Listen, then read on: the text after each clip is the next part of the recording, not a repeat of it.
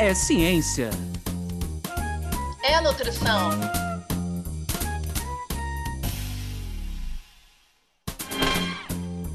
É nutrição. É ciência. Ciência da nutrição. Sejam todos bem-vindos pela ciência. Sejam todos bem-vindos pela nutrição. Meu nome é Anderson Teodoro. E eu me chamo Luana Aquino. Está no ar mais um episódio do nosso podcast Ciência da Nutrição, que tem como principais objetivos trazer para vocês aí que nos acompanham informações novas, atualizadas sobre as diferentes temáticas e áreas da ciência e também da área da nutrição. E mais do que isso, a gente espera que com essas informações, quem nos ouve e nos acompanha possam então promover mudanças de hábitos com essas novas informações que possam então impactar no dia a dia e na vida de vocês. A gente já queria agradecer a todos que vêm nos acompanhando ao longo desses meses. A gente já está avançando aí desde o nosso lançamento do nosso podcast. Para aqueles que ainda não nos acompanham nas redes sociais, a gente já queria solicitar que vocês curtissem lá o nosso YouTube, o nosso Instagram, o nosso site www.cienciadanutrição.com.br e lembrar que por conta ainda da pandemia que a gente vem vivendo, a gente ainda está gravando à distância, então a gente já queria pedir desculpa por qualquer problema, qualquer ruído que venha aparecer. Hoje, nossa temática é uma temática muito interessante, que ao longo do tempo e desses últimos anos, a gente pode até falar que tiveram algumas mudanças, que são os óleos vegetais. Para falar um pouquinho sobre essa temática, nós convidamos a professora Vanessa Naciuk, que é atualmente professora adjunto do Departamento de Bromatologia Aí, Luana, essa é da minha área, hein? Hoje você vai perder, hein? Da Faculdade de Farmácia da Universidade Federal Fluminense. Ela é doutora e mestre em Ciência dos Alimentos. E na Faculdade de Farmácia, ela desenvolve diversas pesquisas e atividades de ensino e extensão. Hoje, ela atua como pesquisadora nessa área de química e tecnologia de óleos e gorduras, principalmente com ênfase no estudo de oxidação lipídicas em óleos vegetais e também na utilização de emulsões e outros sistemas lipídicos como substitutos de gordura trans, como veículos é, para a liberação controlada de compostos bioativos. Vanessa, muito obrigado aí pela sua presença. A gente está muito feliz aqui de ter você conosco. Eu que agradeço, Anderson. Espero poder trazer alguma informação importante aí para todo mundo. Estou a postos. Bem, é, esse primeiro momento, Vanessa, é um momento que todo mundo que já acompanha o podcast já sabe como funciona. A gente gosta de saber um pouquinho dessa história de quem vem contar para a gente sobre óleo vegetal, mas como é que ele chega nesse mundo do óleo, como é que ele chega no mundo da nutrição, como é que você chegou nessa área toda da ciência da nutrição como um todo? É, eu já desde a minha adolescência, né, como qualquer menina, me interessava muito pela nutrição, aquela função de fazer dieta, e aí acabei entrando no curso de nutrição. E lá dentro do curso eu descobri, né, tecnologia de alimentos, química e bioquímica de alimentos, e isso me, me despertou um interesse para seguir nessa área. E foi isso que me trouxe para fazer o mestrado e doutorado, né, aqui no Rio, ciências de alimentos, e me colocaram no colo, né, essa área de pesquisa de óleos vegetais, né, essa linha, ela vem lá do meu orientador, o professor Alexandre Torres, lá da Universidade Federal do Rio de Janeiro, e agora eu continuo seguindo com a temática em paralelo ao que ele já vem, já vinha me ensinando, né, e aprofundei um pouco mais para essa questão de substitutos de gordura trans, né, que hoje em dia é um chamariz, né, que a indústria vem tentando resolver para substituir essa gordura dos alimentos industrializados. Então, foi por aí que eu comecei a engatinhar dentro desse mundo dos óleos vegetais. Bacana, Vanessa, bom saber dessa história. Agora, aproveitando aí que o doutor Anderson Teodoro está no lugar de conforto, eu aqui da saúde coletiva, um pouco mais complicada a situação, né? Bromato há, há mais de 10 anos atrás. Enfim, se você puder dar umas orientações iniciais para mim né? e para os nossos ouvintes do que, que, são esses óleos vegetais, né? Que tipos de óleos vegetais estão disponíveis para consumo alimentar e dentro de uma lógica geral aí da saúde, aproveitando a tua trajetória também num programa de pós voltado para isso, de forma geral, como é que a gente pode fazer boas escolhas? Então, os óleos vegetais eles começaram a despertar interesse, né, quando a gente começou a descobrir, né, os pesquisadores indicaram que o consumo de gordura saturada fazia mal. Então, a indústria começou a trocar, né, gordura animal, manteiga, por exemplo, por óleo vegetal, que teria os ácidos graxos insaturados, aquela gordura insaturada, né, ômega 3, ômega 6, ômega 9 que a gente escuta né, muito por aí nas mídias, até no rótulo dos alimentos, né, rico em ômega 3, rico em ômega 6. Então, esses óleos eles são ricos né, né é, nesse tipo de, de, gordura, nesse tipo de ácido graxo. Os óleos mais usados, né, a gente pode dividir em dois grandes grupos: aqueles óleos que são usados dentro da nossa casa, que a gente usa para refogar um alimento, para botar numa salada, e aqueles óleos que têm mais o apelo industrial, né, para ser usado em maior escala. Então, na nossa casa, a gente costuma usar o óleo de soja, né? Muito comum para fazer o nosso refogadinho, né? Até para fazer uma, uma fritura, né? A gente usa o óleo de canola, o azeite de oliva, agora cada vez mais sendo utilizado, né? Pela população brasileira. E principalmente quando a gente fala de azeite de oliva e óleo de canola, eles têm aquele apelo de trazer benefícios para saúde, né? Deles serem ricos em, em ômega 9, que é o ácido oleico. E esse ácido graxo, ele já tem vários benefícios que são provados de reduzir indicadores de, de, risco cardiovascular, de ter compostos também bioativos, por exemplo, no caso do azeite de oliva, né, rico em compostos fenólicos. Então, isso acaba trazendo a vontade de consumir esses óleos, né? E hoje em dia o consumidor ele está cada vez mais por dentro, né, dessas informações dos alimentos que trazem benefícios para a saúde. E a gente tem aquele grupo de óleos que é usado mais para apelo industrial, que considera o quê? Baixo custo e a propriedade tecnológica que vai dar para aquele alimento depois lá na prateleira, né? E nesse grupo a gente tem principalmente o óleo de palmo e o óleo de canola. Então, o óleo de palma, nesse mundo industrial, ele se destaca muito porque ele tem uma consistência semilíquida, digamos assim, né, em temperatura ambiente, e isso faz com que o papel dele dentro do alimento traga propriedades sensoriais que são agradáveis, né? Vai trazer uma certa cremosidade, uma certa estrutura, por exemplo, para o sorvete, para o chocolate. Então, acho que a gente pode dividir em dois grandes grupos: o que a indústria usa e o que a gente usa na nossa casa para conseguir ter uma dieta saudável, digamos assim, né? Uma, um hábito alimentar saudável. Muito legal essa parte introdutória, assim, dividindo de maneira bem didática para quem nos ouve. E pensando também nessa, nesse papel, papel formativo, eu queria então chamar a Stephanie. Stephanie, queria saber o que, que você traz para a gente aí de dica, o que, que você está achando do programa aí com relação a essa parte de óleos vegetais. Olá para todos os nossos ouvintes. Oi, Anderson. Oi, Luana. Queria pedir desculpa primeiramente porque eu tô rouca. Então, desculpa para os nossos ouvintes que vão ouvir minha voz um pouquinho mais baixo hoje. Mas, nesse momento do podcast, vocês já estão acostumados, eu venho dar uma dica de ouro relacionada ao nosso tema do episódio. A dica de hoje vai ser uma matéria que está no site do Conselho Federal de Nutricionistas.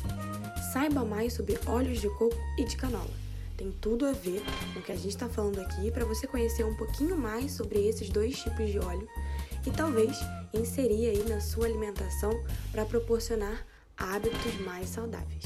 Essa informação você vai encontrar lá no nosso site cienciadanutrição.com.br. Vai clicar no link e vai ser direcionado para essa matéria, tá bom? Não deixa de conferir. Obrigado, Stephanie.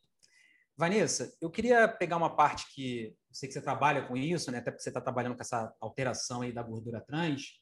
Queria que você falasse um pouquinho para quem está em casa desse processamento do óleo, né? Como é que ele é obtido? Quais são as técnicas que a gente ouve, por exemplo, falar o azeite extra virgem? Por que, que ele, é, ele é melhor? Como é, que, como é que a tecnologia impacta isso? E quais são as modificações hoje que as indústrias têm feito nesse processamento no sentido de tentar melhorar a qualidade nutricional desse óleo que a gente vai consumir. É, acho que isso é bem legal de abordar, porque a gente tem aqueles óleos, né, pensando no, na, quando a gente vai comprar, né, um óleo vegetal, né, a gente vê um óleo refinado de soja, por exemplo, custando um valor abaixo de 10 reais, e um óleo prensado a frio, azeite de oliva, né, custando um valor ali, às vezes acima de 30, 60, 80 reais, dependendo do processo que é utilizado. Né? Então, essa questão do processo define muito o custo. Né? Isso está relacionado com o quê? Principalmente com rendimento e também com a qualidade do produto final. Então, a gente tem aqueles óleos refinados que a gente vê no mercado, óleo de soja, óleo de canola, óleo de girassol. Então, o que, que eles têm em comum? Né? Eles são sementes oleaginosas, que a gente chama, né? que a gente tem um teor de óleo ali grande, acima de 25%, e a gente consegue extrair esse óleo muito fácil. A gente consegue extrair ele com solvente e a gente tem um rendimento muito grande. Então, a gente tem no final um produto, né, uma matéria-prima barata, com um volume alto de extração e que a gente consegue vender por um preço mais acessível. Mas, quando a gente extrai por solvente, né, a gente tem que fazer um processo que a gente chama de refino, que é justamente para a gente conseguir tirar qualquer substância nociva e também resíduo de solvente que esteja ali ainda do processo de extração. O que, que acontece nesse processo de refino? Né? A gente usa altas temperaturas, 200, 300 graus Celsius, e isso acaba com uma grande parte da composição nutricional dos óleos vegetais, né? Porque elas são sensíveis ao calor. Né? Então, esses óleos refinados, eles podem ter um rendimento maior, pode ter um custo menor, mas é fato que a qualidade nutricional deles é menor em relação a um óleo prensado a frio. Bom, o que, que seria então esse óleo prensado a frio? Como o nome já mesmo diz, ele é um óleo prensado, mecanicamente prensado, né? Normalmente é extraído de frutos, então, por exemplo, a gente tem a própria oliva, a gente tem o óleo de abacate, e a gente coloca essa polpa né, desse fruto em contato com uma prensa mecânica e faz o processo de extração mecânico. E ali a gente vai obter o óleo e a partir disso a gente faz um processo ou de centrifugação ou uma limpeza muito simples, mas a gente já tem ali o nosso óleo pronto para consumo. Então a gente não aplica nenhuma temperatura, não usa nenhum produto químico, e isso faz com que a gente tenha a preservação da qualidade nutricional daquele composto. Aí, quando a gente pensa, por exemplo, em azeite de oliva, né, a gente tem o azeite de oliva virgem, o extra virgem, o refinado e o misto, né? Então, quando a gente fala que ele é um azeite de oliva extra virgem, ele teve um processo de extração só. Colocou a azeitona ali em contato com a prensa, extraiu o óleo e pronto, comercializou, né? Fez as, as limpezas necessárias e colocou para comercializar. O virgem, ele tem dois processos de extração, né? Então, a partir daquela primeira extração, eu obtenho um resíduo que eu chamo de torta, que é o, a parte sólida, né, daquela minha azeitona, que pode ainda conter um óleo ali. Então, a gente faz a extração de novo dessa torta, né? Então, isso quer dizer que a gente vai misturar dois grupinhos de extração de óleo ali naquele óleo virgem. Isso faz com que que a gente possa ter uma qualidade nutricional um pouquinho diminuída ali, porque a gente já tem um outro processo adicionado nesse contexto, né?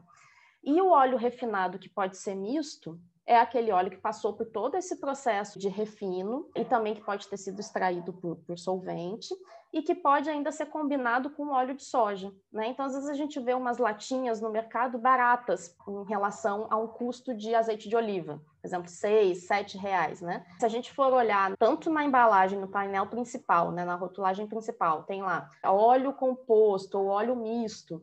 E se for olhar na lista de ingredientes, a gente vai ver que tem uma combinação de azeite de oliva e de óleo de soja, né? Então, acho que a principal diferença nesses processos é justamente a aplicação de calor e o uso de algum solvente, né? Que isso vai deixar melhor ou pior a qualidade nutricional desses óleos vegetais.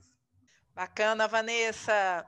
Bem, aproveitando aí e brincando com meu colega Anderson, eu acho que agora eu tenho direito a uma pergunta dois em um, que a gente só faz uso desse trunfo aí quando o tema e a convidada são excelentes como você. Então, tá aprendendo fazer... rápido, hein? Vou te interromper. Hein? Quem faz duas perguntas em uma sou só eu, hein? Hoje eu tenho direito, querido. Deixa comigo. Tudo certo, Vanessa. Vamos disfarçadamente. Vamos lá, vamos lá. É, queria que você falasse o seguinte, querida: como é que está essa questão do acompanhamento da legislação a respeito dos alimentos processados e gordura trans? Né? Eu sei que você pesquisa um pouco essa questão de certos óleos e compostos é, na substituição dessa gordura, né?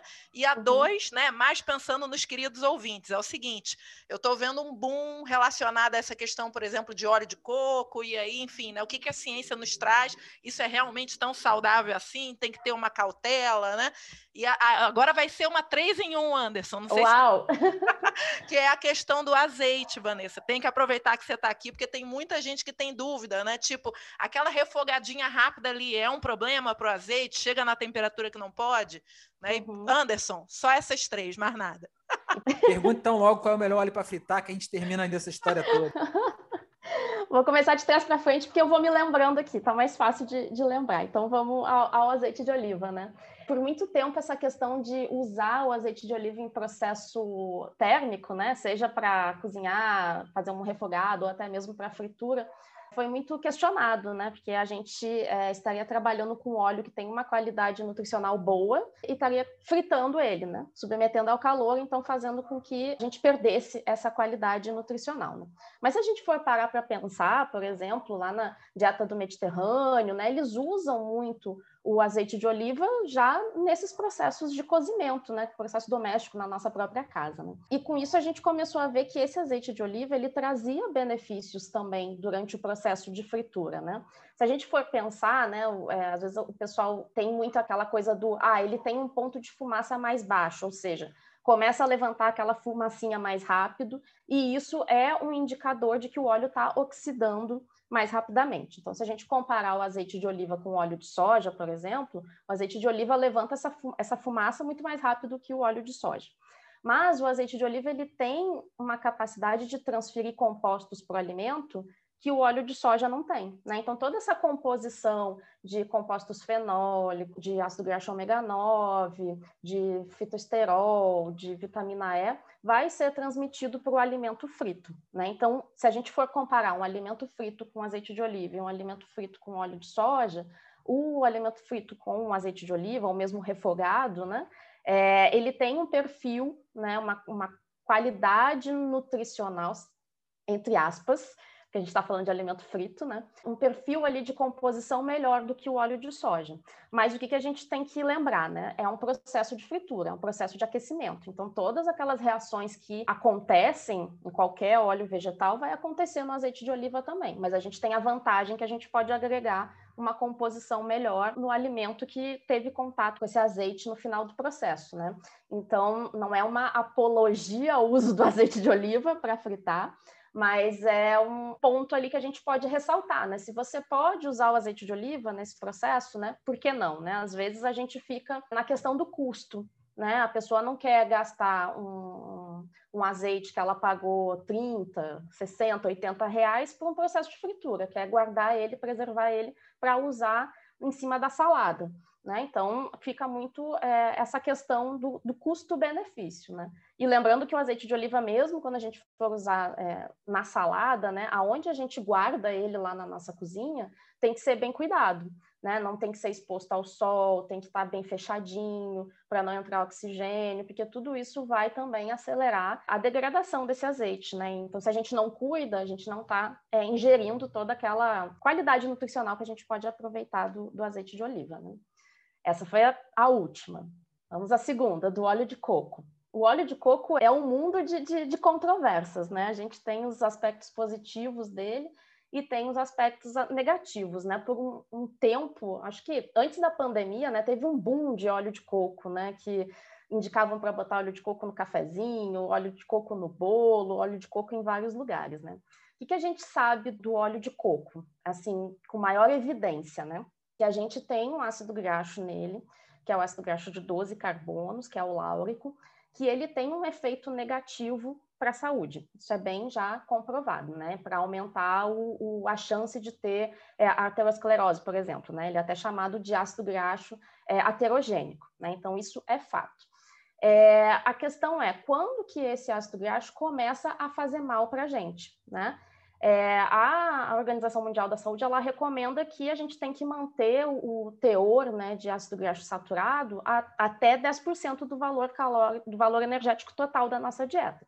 Então, se você consegue consumir esse óleo né, em pequena quantidade, ficando dentro dessa ingestão recomendada, a gente não vai ter um efeito negativo desse ácido graxo. E se você tem uma alimentação é, equilibrada como um todo também, né? Agora, se você ultrapassar desses 10%, aí a gente começa a ver já é, possibilidade de ter um efeito ruim, né? Que são que as pesquisas é, mostram. Então, o óleo de coco, ele é bom ou ele é ruim? Vai depender da quantidade que você vai estar tá usando, né? Então, acho que como tudo na nutrição, né? Depende da quantidade que a gente usa, né? Então, é, indico o óleo de coco? Se for consumido com moderação, sim, né? Se for em exagero, você vai ter algum, algum efeito negativo, né? E a primeira, que é a que eu mais gostei, que é a minha, a, a minha área mesmo, né? E até essa semana é, já teve uma atualização da resolução em relação ao uso da gordura vegetal hidrogenada na indústria, né? A gente já vem desde o início da década de 90, né? O consumo de ácido graxo trans industrial, né? Ele vem apresentando aí efeitos piores do que os ácidos graxos saturados para a saúde, e não só para risco cardiovascular, mas também para diferentes tipos de câncer, para obesidade, para doenças neurodegenerativas. Então, o que a gente sabe é que não existe um limite mínimo de consumo o limite mínimo de 1% a gente já tem um efeito deletério. Então, por isso que começou a movimentação para remover, para eliminar esse ácido graxo trans industrial da nossa alimentação. A principal fonte dele é a gordura vegetal hidrogenada, que se a gente olhar no mercado tem para vender na forma de matéria-prima, se olhar no rótulo da maioria dos alimentos ultraprocessados, tem lá escrito, né, gordura vegetal, é, ou gordura vegetal hidrogenada, ou óleo hidrogenado, tem vários nomes que pode mascarar a presença dessa gordura ali na lista de ingredientes. E em 2019 é, é, começou né, a vigorar aqui no Brasil essa legislação, que é a RDC, se eu não me engano, 332, 332, tem que confirmar esse número, que ela prevê que até 2023 a gente elimine toda a gordura vegetal hidrogenada, né? E consequentemente, os ácidos graxos trans da nossa, da nossa indústria né, de alimentos. Ela faz essa, essa remoção em três momentos. A primeira fase agora já está acontecendo, né, que é, é, restringir o limite, é ainda não eliminar, mas restringir a 2% de presença de ácido graxo trans nos alimentos ultraprocessados e depois, a partir de 2023, ter zero. Né? A gente não pode ter nem na lista de ingredientes a presença lá da gordura vegetal hidrogenada, nem na rotulagem nutricional. Essa semana saiu uma atualização que permite que permitiu ampliar um pouquinho mais esse espaço. Né? Então, a gente tinha que até dia, é, até dia 1 de julho, por exemplo, os óleos vegetais não podiam mais ter é, nenhuma presença de, de ácido graxo trans na, na sua composição porque o ácido graxo trans nos óleos vegetais ele vem do processo de refino, né, por causa da aplicação de calor, então pode ter ali também. O que, que essa nova legislação fala, né? Ela fala que os óleos que foram produzidos até o dia é, 31 de junho ainda podem ser comercializados, ou seja, normalmente um óleo tem uma validade aí em torno de um ano e meio, então mais um ano e meio para frente a gente ainda pode ter é a presença de produtos óleos, né? E isso também teve um espacinho para produto mesmo, ultraprocessado, é, com a presença de ácido graxo trans. Então, essa margem que vai até 2023 provavelmente vai ser esticada um pouquinho mais, né? E assim é, a gente vai tentando é, engordar um pouquinho mais esse espaço, porque é, eu entendo que para a indústria substituir a gordura vegetal hidrogenada é um desafio tecnológico, não, nada a ver com nutrição, né? Tecnológico mesmo, porque é uma gordura barata, estável e que dá toda aquela questão que o consumidor gosta, né, de, dentro de um alimento, né, a cremosidade, é, retém aroma, retém sabor, é, dá crocância, é, incorpora ar, então ela é, realmente ela é um, um coringa, né, dentro da indústria de alimentos e um coringa barato, então eu já esperava que iria ter essa prorrogação de prazo para fazer, para se adaptar a essa resolução. Luana tá roubando hoje, né, Luana? Fala, três perguntas numa só, não tem problema não. Vanessa, a gente sempre pede que o nosso convidado ele fale um pouquinho e escolha, na verdade, uma imagem que reflita um pouco o que ele pensa da área da nutrição, a área da ciência, a área que ele trabalha. Eu queria então que você descrevesse um pouquinho essa imagem que você escolheu para os nossos ouvintes. Ela vai estar disponível lá no nosso site, mas a gente queria saber o porquê da sua escolha dessa imagem. Uhum. Ó, vou te dizer que tive trabalho para pensar nessa imagem, porque quando vocês falam o que, que representa né, a ciência da nutrição para você em imagem, eu fiquei pensando, gente, o que, que representa para mim? Acho que eu nunca tinha parado para pensar, né? Mas é, essa imagem, para mim, eu dividi ela em três, três momentos, né? Que para mim é a ciência da nutrição, né? É justamente as escolhas alimentares, né? Uma escolha de uma alimentação saudável. O indivíduo em si, né? Como a genética desse indivíduo vai responder essas escolhas e como que as escolhas vão fazer a genética desse indivíduo responder também, e por fim, a parte industrial. Porque a gente, por mais que a gente é, queira eliminar os, os, alimentos ultraprocessados né, da nossa dieta, por causa de toda essa questão né, dos aditivos, da, é, de, de, ingredientes ali que excesso de açúcar, excesso de sal, enfim, gordura vegetal hidrogenada, eles vieram porque eles trazem uma praticidade, né, que é o que a gente busca nessa vida de hoje em dia, né, rapidez, é uma resposta rápida, né, botar no micro-ondas e aquecer. Então, para mim, a ciência da nutrição, ela vem de encontro em como aliar esses três momentos, né? Como eu vou aliar uma alimentação saudável com uma indústria de alimentos que eu preciso ter, porque ela garante alimentação para toda a população por um tempo mais prolongado, digamos assim, e aliar ainda a individualidade de cada um, né? Como que cada um vai receber essa resposta. Então, acho que o desafio é esse, porque às vezes a gente tem, talvez a Luana possa até é, ajudar aí, mas às vezes a gente tem uma questão de saúde pública, né, que a gente se preocupa com a população, mas a gente tem a questão é, mais tecnológica, né, que vai para o mercado e, e, qual é o produto que tem. E às vezes a gente vê que a indústria de alimentos ela tenta melhorar dentro daquele contexto do ultraprocessado. O que, que ela faz? Ela substitui um açúcar por um adoçante, e aí a gente tem outro problema. É, ela vai substituir a gordura vegetal hidrogenada por uma, um outro tipo de gordura, talvez um óleo de coco, um óleo de palma, que vai ser consumido em excesso e vai trazer um outro problema. Então, acho que falta unir né, essas duas. É, essas duas vertentes, né? A, a coletividade e a parte da, da tecnologia, para a gente conseguir desenvolver realmente produtos que sejam palatáveis e saudáveis né, para a população e baratos. Né? Ah, Luana, quando o papo tá bom, essa musiquinha vem dizer pra gente que a gente tem que terminar. Pois é, Anderson, mesmo eu roubando, quebrando as regras, ainda assim, né? Queria muito agradecer, foi muito agradável, maravilhoso, aprendi demais com a Vanessa. E por agora eu queria saber da Stephanie. Stephanie, querida, relembra para os nossos ouvintes aonde que eles podem encontrar nossos episódios, materiais extras que a gente disponibiliza, nossas redes sociais. Diga lá.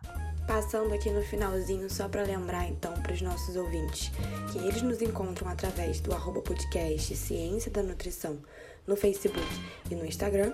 E através do nosso site vão ter muito mais informações sobre o episódio de hoje e sobre os outros episódios também. Então vale conferir. cienciadanutrição.com.br. Obrigada, Stephanie. É, Vanessa, mais uma vez, obrigada. Realmente foi ótimo te escutar, a tua objetividade, né? Sempre aliada à ciência e a toda a experiência que você traz no tema. É, e eu gostaria de abrir aqui o microfone para você, para que você pudesse partilhar suas considerações finais. É, eu que agradeço, foi um prazer estar aqui com vocês hoje. É, queria só falar que é importante esse trabalho que vocês estão desenvolvendo, né, de trazer a informação para para o pessoal, né, para a população, para o grupo, para estudante, para profissional, para quem é leigo no assunto. Então, acho que é uma forma da gente divulgar é, uma alimentação saudável, uma chance de fazer escolhas melhores é, na alimentação do, do dia a dia. Obrigado, Vanessa. A gente agradece a sua participação. Novamente, a gente também queria agradecer a todos que nos acompanharam é, até esse momento e que vem nos acompanhando nas redes sociais e escutando nosso podcast. É com muito carinho que a gente vem realizando esse trabalho. Hoje, no final do programa, então, eu queria deixar uma dica cultural, fazer um pouco uma coisa diferente. É, o óleo é sempre visto como uma coisa muito ruim, né? Eu queria então deixar uma dica de um filme chamado O Óleo de Lorenzo, um filme antigo, de 1992, mas ele mostra que mesmo o óleo quando ele está regado por trás de amor, de acreditar naquilo que você está produzindo do alimento. E mais do que isso, quando tem ciência por trás, esse alimento pode trazer muitas vantagens para a gente. Obrigado a todos que nos acompanharam. Podcast Ciência da Nutrição.